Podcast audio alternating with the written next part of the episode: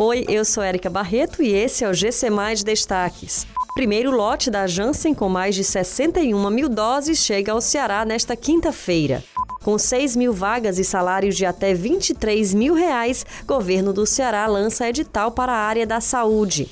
Casa de Cuidados do Ceará começa a funcionar nesta quinta-feira.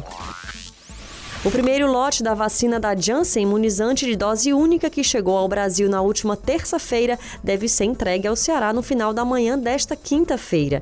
Segundo o governador Camilo Santana, 61.100 doses da Janssen devem chegar às 11h50 no Aeroporto Internacional Pinto Martins, em Fortaleza. A determinação da Secretaria da Saúde do Estado é que este imunizante seja usado prioritariamente na população entre 30 e 44 anos de idade. O governo do Ceará anunciou nesta quarta-feira a abertura de 6 mil vagas em concurso para a Fundação Regional da Saúde. O certame ocorre para os cargos de assistência à saúde e cargos administrativos com vagas de nível médio e superior.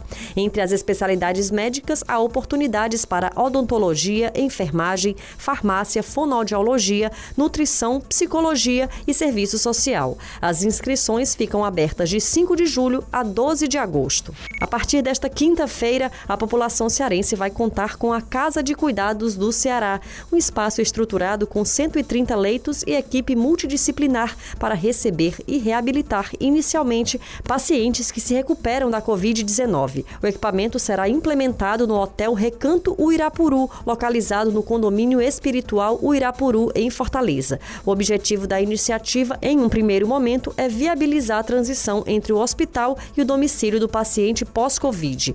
Em breve, a casa também vai acolher e recuperar pacientes com outras doenças como derrames e AVC. Essas e outras notícias você encontra em gcmais.com.br. Até mais.